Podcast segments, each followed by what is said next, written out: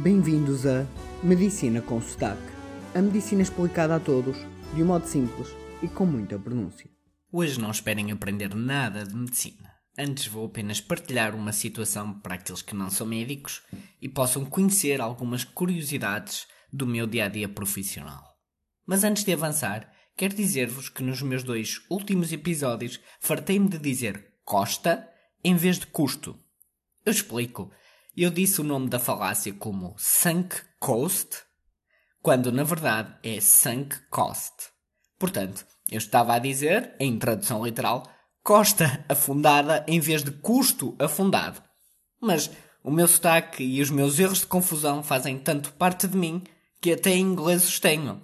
Aliás, vocês bem sabem como este sotaque funciona e são vítimas dele. Quando eu às vezes digo bem em vez de bem, bela em vez de bela, Bento em vez de Bento, Barão em vez de Barão, ou Coube em vez de Coube. Pronto, já chega de brincar com a língua, vamos lá falar então da situação do episódio de hoje. No outro dia fui anestesiar um doente e antes mesmo de o ver disseram Oh doutor, olha que o senhor está muito zangado e tenha cuidado que ele é militar. Acho que a questão começa logo aqui. Um doente é um doente, independentemente de tudo o resto, é um doente. Pode ser militar, empregado de limpeza ou uma poetisa. É um doente. Isto é uma parte de ser doente que não diferencia as pessoas. Uma coisa boa, no meu ponto de vista, dos hospitais públicos é que, mesmo sendo a pessoa X ou Y, leva sempre com uma bata de pano com o logotipo do hospital, sem marcas de roupa, sem acessórios. Mas há mais. Quando eu digo um doente é um doente, quer isto dizer que é alguém fragilizado, vulnerável. A situação de doença torna-nos crianças. Somos apelativos, temos medo, temos dor. Portanto, cabe ao profissional de saúde ter a capacidade de perceber isso. E assim, investi-me das minhas armas, que são o conhecimento e a humanidade, e fui perceber a história deste doente. E agora vou-vos resumir a parte clínica. O doente era então um militar que entrou no hospital com o pé partido. E partiu este pé por ter agredido a companheira enquanto a pontapeava. O facto de ele estar muito zangado tinha a ver com a sua operação para corrigir o pé ter sido adiada vários dias antes. E cabe-me a mim perceber porque é que foi adiada esta operação. Porque ele tinha as tensões muito, muito altas e não era seguro operar com essas tensões tão altas. E porque ele tinha as tensões tão altas. Por um lado, porque soube que a companheira denunciou a situação e fez queixa dele e por outro lado, porque ele não cumpria a recomendação do médico que lhe dizia para tomar os medicamentos para a tensão, e ele não os tomava porque não queria. Portanto, começamos logo aqui com uma metáfora para a vida. Nem sempre vamos ter tempo de corrigir as nossas ações, não vamos ter sempre um aviso.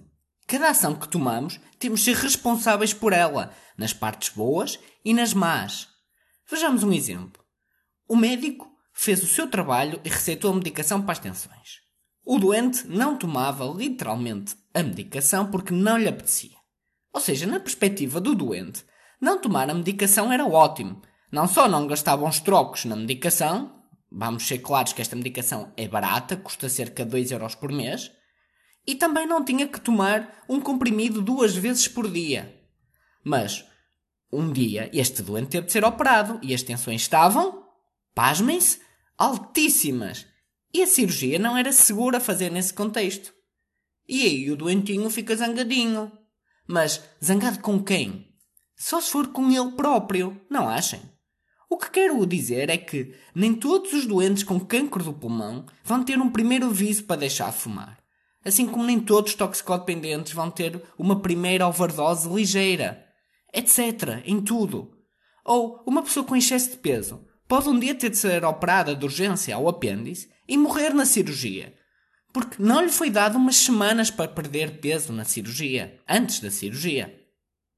Lembram-se do nosso erro de otimismo que falei no episódio anterior? Nós achamos que vai correr sempre tudo bem e pelo melhor, melhor que a média. Mas não. Quero com isto dizer que nós no nosso dia a dia devemos estar no nosso melhor para quando aparecerem os imprevistos e os problemas, estarmos no melhor possível para os enfrentar. Nem sempre vamos ter avisos e oportunidades de mudar. Vou-vos dizer uma analogia muito indireta, mas que eu acho que conseguem perceber. Quem anda de moto, muitas vezes, e vocês devem ver isso, anda de t-shirts, calções e chinelos. Porque a pessoa não espera que vá cair, quer é usufrutar do ventinho nas fuças. Uma boa maneira de andar de moto, devido ao perigo que é, é andar sempre como se tivesse a certeza que fosse cair, pois aí sim iriam todos equipados. Mas a mesma analogia pode ser também feita, por exemplo, com carros. Deves conduzir sempre como se tivesse a certeza absoluta que nesse dia fosse atropelar alguém. E aí, acredito que o condutor teria muito, muito, muito mais cuidado na sua condução e evitar-se-iam muitos acidentes, muitas mortes. Mas vamos voltar ao nosso doente. O que aconteceu foi que a primeira cirurgia foi adiada pelas tensões descontroladas. Teve de iniciar medicamentos para a tensão, que são medicamentos que demoram vários dias a atuar, e só depois, quando as tensões estivessem controladas, é que podia ser operado. Além disso, temos ainda aqui uma componente psicológica que o estava a influenciar, que era o facto de ter um processo da companheira. Ou ex-companheira, não sei. Isto faz-nos lembrar a lei de Murphy, que um azar nunca vem só. Portanto, ele não só tinha as tensões altas porque não tomava a medicação, mas também por causa do processo que a companheira lhe tinha posto.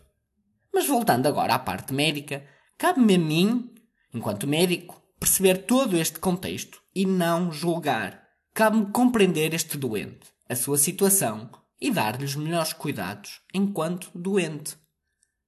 Da mesma maneira, um homem em excesso de velocidade a conduzir, por exemplo, com os joelhos enquanto fala ao telemóvel com as mãos, se atropelar uma mãe na passadeira com o seu bebê ao colo, mais uma vez aqui não pode haver julgamentos. Há apenas decisão clínica de, se tiver que escolher, salvar quem tem a maior probabilidade de sobreviver e beneficiar dos cuidados médicos. Portanto, quero que percebam hoje é que os médicos não julgam. Os médicos não devem julgar. E espero com isto transmitir-vos um pouco de uma realidade que vê em séries de TV e até pode parecer fixe e emocionante e dá uma excelente telenovela mexicana, mas que na realidade é, é, é real, é muito mais difícil de lidar do que se calhar vocês tinham pensado. E agora, vocês que fariam no meu lugar ao anestesiar este senhor? Aguardo as vossas opiniões, críticas e sugestões para medicinaconstac.gmail.com Obrigado.